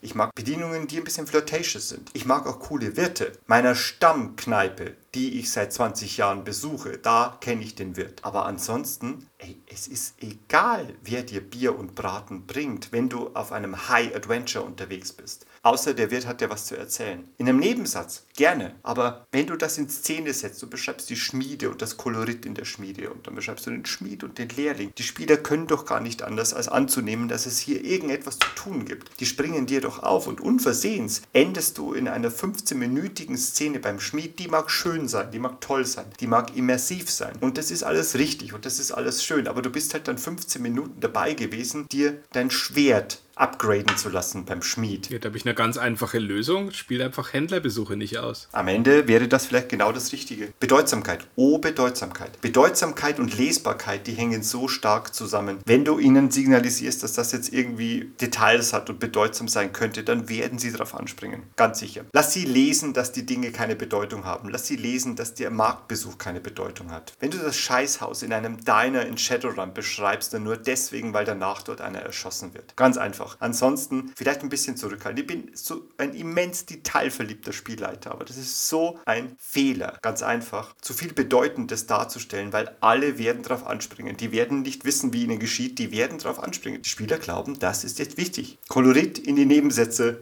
Bedeutsames artikulieren. Oder wie siehst du das? Ja, Zeitökonomie ist da ja ein ganz wichtiger Punkt, nämlich du wendest doch keine Energie und Zeit auf, um was ausführlich zu beschreiben, was überhaupt keine Bedeutung hat. Ganz profan, woraus nichts entsteht, weil, also wenn du nichts vorhast damit, dann wird auch nichts passieren. Und dann ist es auch so ein bisschen ein Zeichen von Respekt gegenüber den Spielern, dass du ihre Zeit und ihre Aufmerksamkeit nicht unnötig strapazierst, indem du da irgendwelche Figuren oder Szenen einbaust, mit denen es keinerlei Bewandtnis hat oder wo du nur Sightseeing betreiben willst. Ich sehe allerdings hier ein mögliches Gegenargument, aber auch nur eingeschränkt. Für meine Begriffe ist ja Spielleitertum oft so dieser See What Sticks Ansatz. Du bewirfst die Spieler mit allem, was du hast und siehst, worauf sie anspringen oder was kleben bleibt, um im Bild zu bleiben. Das, worauf angesprungen wird, das baust du dann weiter aus. Alles andere wird so fallen gelassen. Und deswegen kann es vielleicht schon mal sein, dass du einen Händler einfach ein bisschen markanter die vorher überlegst. Mein Gott, das können einfach nur so zwei, drei Manierismen oder, oder ist ein langer Bart sein oder was, ein besonderer Gegenstand, den er hat oder irgendwas. Oder er hat seinen Laden in einem abgebrannten Drachenhort oder irgendwas, wo ein Einstieg möglich ist. Aber das ist dann auch wirklich schon die einzige Ausnahme, die ich sehe. Wenn du jetzt gerade dabei bist, einfach Hooks für die Spieler zu streuen, dann ist das schon okay. Dann kann mal was gestreut werden. Und wenn das liegen gelassen wird, ist es halt so. Aber auch wenn du das machst, dann hast du ja einen Plan dafür, was passiert, wenn darauf eingegangen wird. Ja, im besten Fall. Im besten Fall hast du einen Plan. Das musst du auch haben, weil sonst ist es wirklich sinnlos. Deswegen deckt sich das auch eh mit deiner Ausführung. Ziehen wir kurz das Fazit. Wenn was ausführlich beschrieben wird, dann muss da was dahinter stecken. Sonst ist es Zeit- und Energieverschwendung, sorgt für Frust und zerstört die Lesbarkeit. Gutes Fazit, ein kurzer Nachklapp noch dazu. Ich war immer der Meinung, dass ich jedes Detail bringen muss aus dieser Welt. Mittlerweile glaube ich einfach, dass es ein Holzweg ist, denn ich muss keine Details bringen, die nicht wissenswert sind. Das glaube ich ist falsche Immersion. Wir hatten das in dem Kapitel bereits. Die Schmiede haben Namen und die haben ein Leben. Äh, Auch der Händler hat einen Namen. Und auch die Wirte haben Namen und die haben ein Leben und die haben ein Leben nach dem Feierabend. Aber ich muss das nicht erklären. Und äh, da kommt vielleicht an der Stelle auch so ein Punkt, wo der Spielleiter sagen darf, ja, er nennt dir deinen Namen und er erzählt dir irgendetwas, aber ich will nicht etwas Bedeutsames beschreiben, was einfach völlig bedeutungslos ist. So und so, den du gerade spielst, der merkt sich den Namen nicht. Der Mann ist total langweilig. Nichts davon bleibt haften und so weiter. Schön, wenn du das überwunden hast, diese Zwangsstörung, alles mit Details zu füllen. Ach, hat ja nur über 30 Jahre gedauert, von daher. Ich bin da nämlich noch überhaupt nicht drüber weg. Ich tapp da jedes einzelne Mal rein, wenn ich was beschreiben will. Aber ich kann nicht damit aufhören. Nämlich, dass ich einfach Details, die ich mir vorher überlegt habe, weil ich denke, dass sie bedeutsam sind, auch erzählen will. Und dann, dann wird die Szene da auch unnötig lang. Und ich merke schon, wie die Spieler, während ich rede, mit den Hufen scharren, weil sie was tun wollen. Aber ich muss doch meine Details noch fertig erzählen. Die sind wichtig. Da kann man Schlüsse draus ziehen. Und ich muss sie vielleicht auch mehrfach erzählen, damit klar wird, dass sie wichtig sind. Denn wenn ich dann fertig bin mit meiner Detailliste, dann fange ich von vorne an. ja. Und weil die Spieler so paralysiert sind von all diesen Nicht-Handlungsmöglichkeiten, die sich ihnen da bieten, blicken sie einfach drein, als ob du es ihnen nochmal erklären müsstest und nochmal in anderen und, Worten. und, und dabei, während ich diese Details mehrfach aufzähle, vergesse ich dann auch manchmal klar zu signalisieren, was die Szene gerade verlangt. Mai, ich erinnere daran, wie im Keller eines Freudenhauses jüngst ein Pitfiend erstand durch ein gescheitertes Ritual. Ja, dann musste ich natürlich ganz viel erzählen, wie da jetzt plötzlich eisige Nebel aufsteigen, wie die Wasserbecken zu Eis gefrieren, wie die Leute durcheinander laufen und was sie rufen währenddessen. Aber dass ich dann mal ordentlich signalisiere, signalisiere, hey, diesen Scheiß, das ist kein Kampf, das ist eine Fluchtszene, das schafft ihr nicht. Das musste hinten überfallen. Naja. Deswegen hat auch keiner gemerkt, dass hier Flucht das korrekte Lösungsmittel ist. Waren halt keine Stonebridge-Zwerge am Start. So ist es. Und ja, das Wissen um diese Schwäche, das feit mich natürlich leider nicht davor, da weiter in diese Falle zu tappen. Naja, aber vielleicht reduziere ich das ein bisschen. Aber vielleicht können da unsere Hörer da eine kurze Lehre aus meiner Misere mitnehmen. Kein Detail, das du aufzählen möchtest, ist so wichtig wie eine klare Regieanweisung. Es ist wirklich tragisch, Lubo, aber der Schlagsatz aus Dork Towers, skip the flavortext BA, we are wasting hack time, puh, der ist halt leider schon ziemlich kernig und der ist leider schon ziemlich wahr.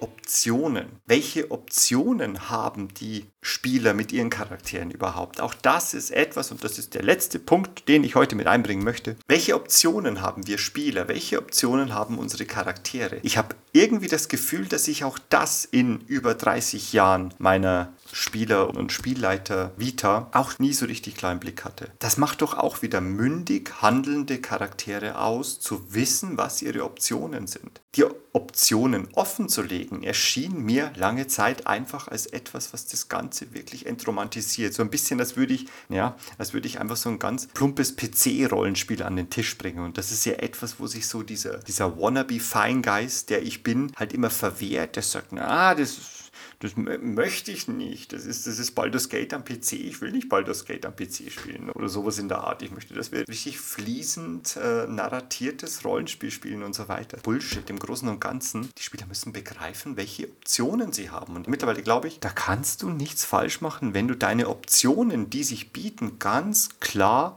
formulierst und das den Spielern an die Hand gibst. Das ist, glaube ich, genau richtig, weil kein Spieler möchte doch ein Idiot sein. Kein Spieler möchte doch Optionen wählen, die es vielleicht gar nicht gibt, die auf den Holzweg führen, die zu keinem Ziel führen, die nur ins Verderben führen. Profis wissen, was sie wählen können und die sind deswegen cool, die sind ganz oft deswegen cool, weil sie ihre Optionen kennen. Auch darauf möchte ich achten und das ist etwas, was ganz, ganz, ganz, ganz stark mit Lesbarkeit zusammenhängt. Ich möchte, dass meine Spieler ihre Optionen kennen, dass sie wissen, zwischen welchen Möglichkeiten sie wählen können. Magst du das oder möchtest du, dass das eher verworren ist und schwer zu ergründen und kaschiert und in Fließtext verborgen. Ich nehme mal an, du meinst jetzt mit diesen im Vorhinein definierten Optionen nicht unbedingt, dass du als Spielleiter das dann so runterratterst. Ja, ihr könnt jetzt an die Theke gehen, ihr könnt jetzt eins der Zimmer besuchen, ihr könnt jetzt den Badezuber oder ihr könnt auch euch ausziehen. Natürlich nicht. Nein, nein, nein, nein, nein, natürlich nicht. Aber im Laufe von Szenen bieten sich halt einfach Möglichkeiten und ich möchte, dass die vielleicht auch mit klarer Lesbarkeit versehen sind. Die Möglichkeit Möglichkeiten, auf die die Spieler kommen. Mich ein bisschen offenbaren, einfach anzudeuten, was sind genau die Optionen, die wir jetzt haben. Ich greife deine Szene von vorhin auf. Becken gefrieren, Leute schreien, Türen öffnen sich nicht und der Fürst der Unterwelt erscheint. Ich möchte wissen, was meine Optionen sind. Denn der Profi, der coole Charakter, der macht keinen Scheiß, sondern der wählt zwischen Optionen. Und diese Optionen zu kennen, das ist mir mehr und mehr bedeutsam geworden. Zumindest für die Spieler. Also wenn ich Spielleiter bin, möchte ich, dass meine Spieler ihre Optionen, ihre Möglichkeiten wahrnehmen können. Durch gute Lesbarkeit. Ja gut, im Idealfall ergeben die sich ja schon aus dem Beschreibungstext, um jetzt in dieser Beispielszene zu bleiben. Da ist ja Gewalt vielleicht wirklich eine Lösung, wenn du eine High-Level-Teufelsjägergruppe bist, die sich spezialisiert hat darauf, Pitfiends zu erlegen. Bist du halt meistens nicht. Da finde ich es aber wieder absolut legitim, diesen Ansatz, den ich vorhin mal so propagiert habe, zu sagen, finde ich das oder findet mein Charakter das jetzt realistisch? Rechne ich mir da Erfolg aus? Und dann kannst du absolut guten Gewissens sagen, nee, das wird böse enden. Da sagte der Spieler, okay, ich überlege mal was anderes. Natürlich soll das nicht in so ein komisches Abtasten von Ja-Nein-Situationen äh, münden, in denen man sich dann zur richtigen gewünschten Lösung vorfragt. Das ist ein absolut, finde ich, passendes und legitimes Mittel, um da einfach kurz abzuklären, ob ein ausreichend kompetenter Charakter das jetzt machen würde. Weil dann läufst du zum einen nicht in solche No-Win-Szenarien und fühlst dich verarscht als Spieler und als Spielleiter denkst du nicht, ja, mein Gott, was machen sie denn jetzt für einen Scheiß. Das ist ja im Endeffekt so ein Fallback für dich als Spielleiter auch. Deswegen, da finde ich unbedingt großzügig drauf reagieren auf solche Fragen. Jetzt nicht, keine Ahnung, welchen Resistance-Level hat denn der für den und den Angriff, sondern wirklich einfach, findet mein Inquisitor es realistisch, mit diesem Dämonen zu verhandeln, ihn unter das göttliche Zepter zu zwingen, oder sollte ich das lieber lassen? Ich bleib dabei, mal ich die Mona Lisa, ja oder nein? Ich werde eine Ahnung haben, ob ich es kann. Das ist eine sehr gute Lösung, dass du viel öfter mal die Charaktere das ihren Spielern sagen lassen solltest. Gerade als Spielleiter kannst du sagen, du, dein Charakter, der weiß schon, um was es hier geht. Der ist näher dran, der ist da in dem Geschehen, der kommuniziert dir das schon und manchmal muss man vielleicht selber als Spielleiter die Charaktere der Spieler mit ihnen in Kommunion treten lassen.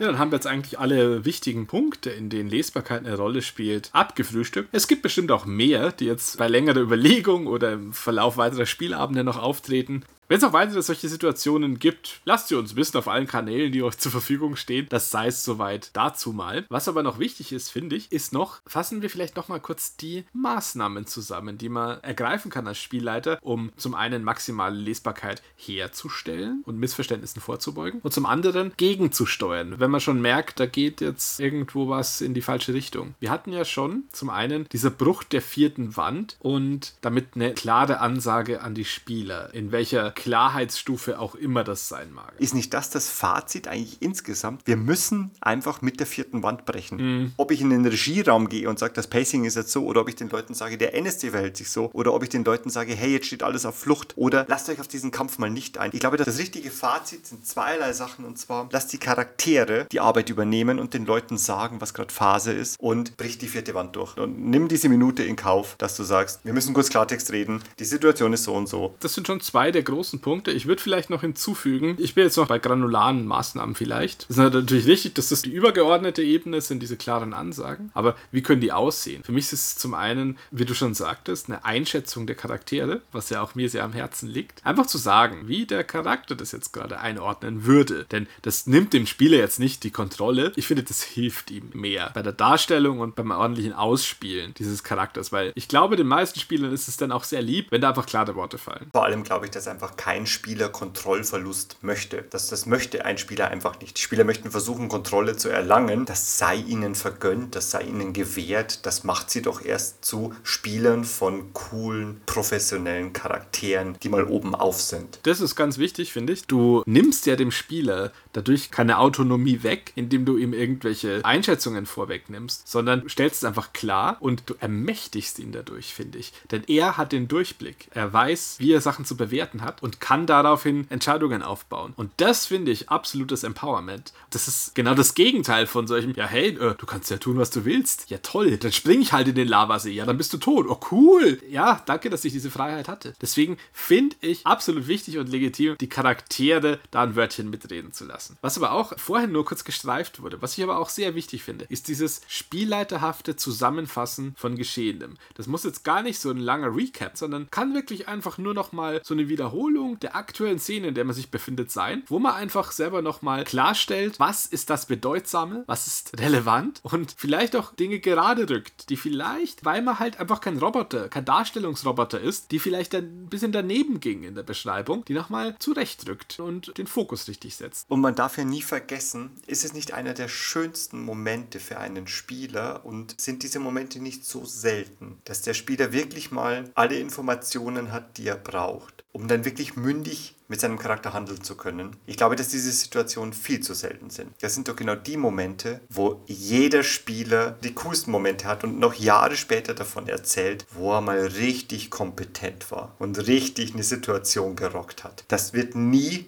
gelingen, wenn der Spieler vorher die Situation nicht auch sehr gut lesen konnte. Deswegen lasst die Spieler das lesen, was ihr zu sagen habt und lasst sie einfach coole Momente haben, von denen sie 20 Jahre später in ihren Podcast erzählen. Als Anekdoten ihrer vergangenen, tollen, zauberhaften Abende. Ja, und noch ein Punkt, das ist so ein ganz kleiner, toolboxiger am Ende. Ich finde, der ist gerade in puncto Lesbarkeit wahnsinnig wichtig und wird gern vernachlässigt. Musik.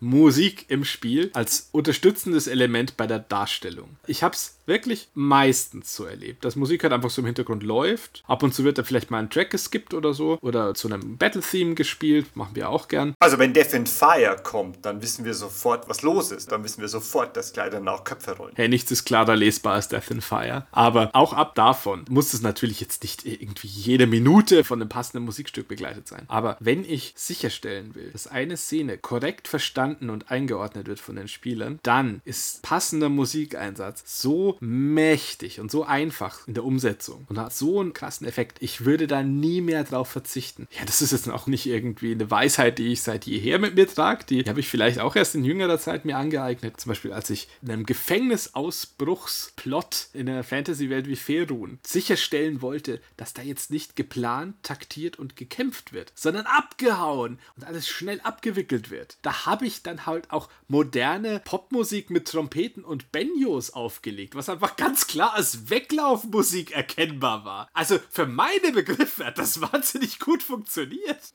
Also definitiv, wann immer du ein Stück auflegst, in dem ein Banjo vorkommt, werde ich anfangen wegzulaufen. Das kannst du aber annehmen, du, ne? Das ist wirklich so ein kleiner Kniff, den ich für mich jetzt so entdeckt habe. Den kann man sehr mächtig nutzen. Jetzt sind wir zwei natürlich auch Leute, die, bevor sie irgendwas anderes für die Vorbereitung eines Rollenspielabends tun, sich erstmal hinsetzen und die passenden Musikstücke auswählen. Aber ich glaube, es gibt auch jede Menge Spieler und Spielleiter da draußen, die einfach mit Musik gar nicht viel am Hut haben. Also hier müsste ich schon einschränken und sagen, hey, man muss schon für Musik empfänglich sein. Aber ich bin das natürlich sehr und ich glaube, ich könnte das meiste dessen, was du bringst, schon deswegen oder schon dadurch lesen, dass ich zuhöre, welche Musik du auflegst. Also von daher, ich werde auch höriger und immer noch mündiger Spieler, um das zu erkennen. Aber Mike, man muss natürlich auch für Musik empfänglich sein. Und das ist, soweit ich jetzt mitbekommen habe, auch nicht jeder. Für manche ist Musik einfach etwas, was so nebenher läuft und die könnten dir am Ende gar nicht sagen, welche Musik ist jetzt an dem Abend gelaufen. Ja, aber ich finde auch, wenn, wenn dir die Musik echt nicht wichtig ist, du wirst immer einen Unterschied spüren, auch wenn es unbewusst ist, ob da jetzt gerade so ein langsamer, dröhnender Ambient-Sound, der einfach nur da ist und im Raum steht, läuft, oder ob da Viking Death Metal dich zum Ziehen deiner Axt auffordert. Manche Menschen könnten es nicht benennen, aber die Musik wird trotzdem ihre Wirkung entfalten. Insofern, lassen wir das so stehen. Die unaufhaltsame Musikfolge rückt näher, Lubo, ich spüre es. Ich würde sagen, das war jetzt unser Approach an das Thema Lesbarkeit. Lubo, wie schaut's aus? Ein paar schöne Schlussworte an dieser Stelle. Ich glaube, wir haben noch lange nicht alles erzählt, was an Lesbarkeit wichtig ist oder was man da erwähnen sollte oder welche Punkte da besonders greifen. Aber ich höre da gerade schon diese Weglaufmusik. Und da ist es natürlich völlig klar, wir müssen jetzt einfach schnell zum Ende kommen und den Cast wählen. Es war mir eine Freude. du mir auch. Einen schönen Abend wünsche ich dir. Und ich muss auch weg. Und jetzt muss ich schnell hier weg. Und